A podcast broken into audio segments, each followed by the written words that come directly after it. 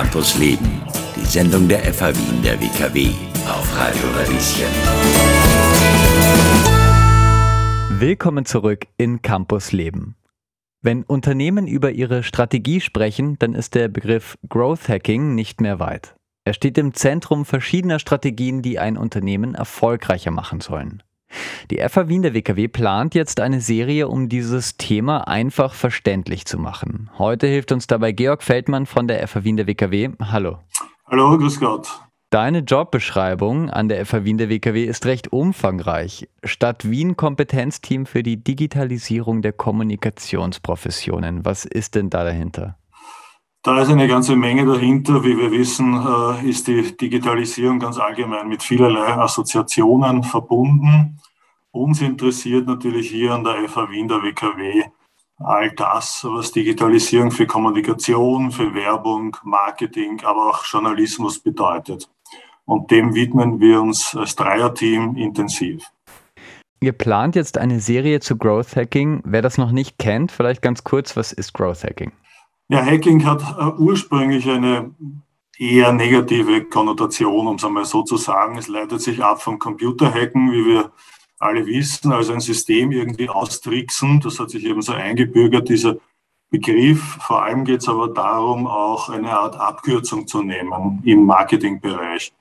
Sprich, dass man gewohnte Pfade verlässt und immer wieder Neues ausprobiert, austestet, und schaut, wie man durch innovatives Denken, durch kreatives Denken, aber auch durch rein datenbasiertes Planen das Marketing optimiert. Dabei geht es auch äh, ganz stark darum, dass das ursprünglich von Startups eigentlich erfunden wurde oder dieser Begriff auch äh, ins Spiel gebracht wurde, nämlich deshalb, weil Startups gemeinhin eher selten große Budgets für Marketing und Werbung übrig haben, sondern schauen müssen, wie sie auf kreativem Weg es schaffen, auch mit kleinen Budgets maximalen Erfolg zu generieren. Und das ist gar nicht so einfach, da braucht es kluge Köpfe. Und wir schauen natürlich, dass wir diese Köpfe, dieses Gedankengut, auch dieses Know-how einigermaßen aufbilden und ausbilden können. Etablierte Unternehmen, zu denen ich die FH Wien der WKW jetzt dazu zähle, ähm, bedienen sich jetzt mittlerweile auch das Growth Hacking. Welche Channels, welche Kanäle werden dabei bespielt? Wie funktioniert das genau?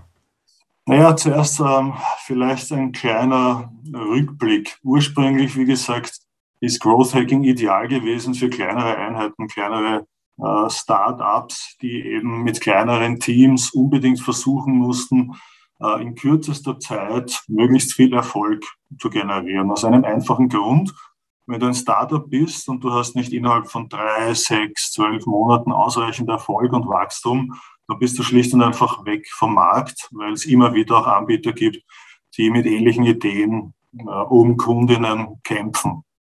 Bei großen Unternehmen ist es jetzt langsam so, dass dieser Trend von kleineren Startups hin auch in große Unterne Unternehmen reinwechseln heißt, dass diese Denke, man nennt es auch Entrepreneurship Thinking, ja, dass dieser Zugang wie ein Unternehmer zu denken, eine Unternehmerin zu denken, auch für große Unternehmen wichtig geworden ist, äh, die versuchen, von diesen Methodiken zu lernen und auch diese anzuwenden, beziehungsweise entsprechende Teams im Unternehmen zu verankern. Ja.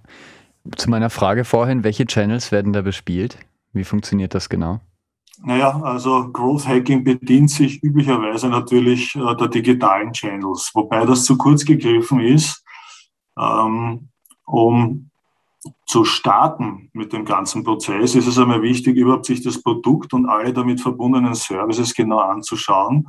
Denn das äh, machen Growth Hacker und Hackerinnen auch, indem sie versuchen, die Produkte zu optimieren. Sprich, sich in die Kundinnen reinzuversetzen, in potenzielle Zielgruppen reinzuversetzen und zu schauen, wo man ansetzen kann, um Dinge zu vereinfachen oder Services äh, zusätzlich anzubieten, die einen gewissen Vorteil gegenüber Konkurrenzprodukten bieten.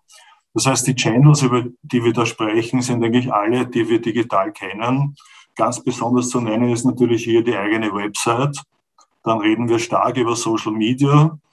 Nicht zu vergessen natürlich, dass auch SEO, wie es so schön heißt, oder Search, also alles, was mit Suche, Suchanfragen, äh, und Optimization zu tun hat, dass all das im Package sozusagen bei Growth Hacking geliefert wird.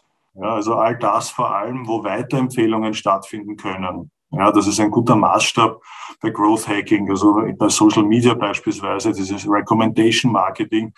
Das ist ganz essentiell, weil das ein guter Indikator dafür ist, wie der Content, die Idee so ankommt und wie oft es geshared wird. Ja. Jetzt plant ihr eine Serie über Growth Hacking. Äh, zeig uns ein bisschen, was habt ihr vor?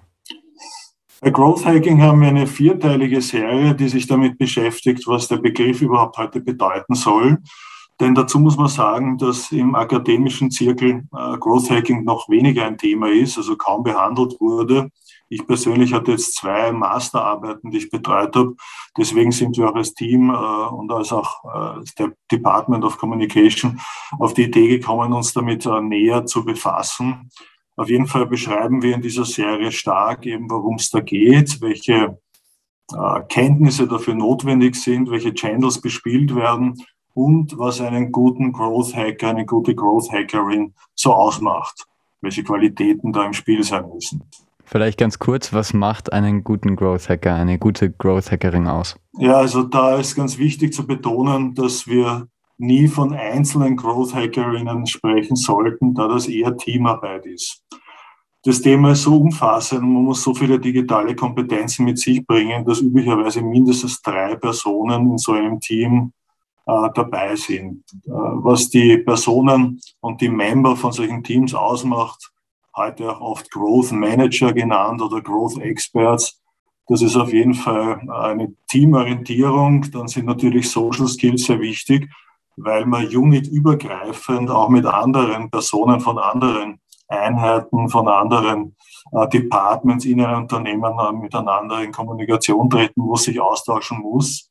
Und ganz klar, also die Basis ist, dass man irgendwie Interesse haben muss an datengetriebenen Arbeiten, an datengestützten und datenbasierten. Wir kennen das jetzt auch aus der Corona-Pandemie, wie wichtig das ist, an datenbasierten Arbeiten eben aber natürlich diese gesunde Portion Querdenken, äh, Neudenken, Innovieren, das ist ganz wichtig und ganz wichtig ist natürlich auch sich generell mit den digitalen Channels auszukennen, die man so gemeinhin bedient. Hm. Okay, mehr erfahren wir in der kommenden Serie. Wann geht's los? Wie startet? Ja, es geht äh, in wenigen äh, Tagen los und da starten wir mit der ersten Serie, die eben beschreibt, was Growth Hacking überhaupt ist, beziehungsweise diese Serie ist schon auf unseren Channels einmal zu sehen, wie weit sich das da weiter fortpflanzt, also auch geshared wird, was wir natürlich hoffen, das werden wir sehen.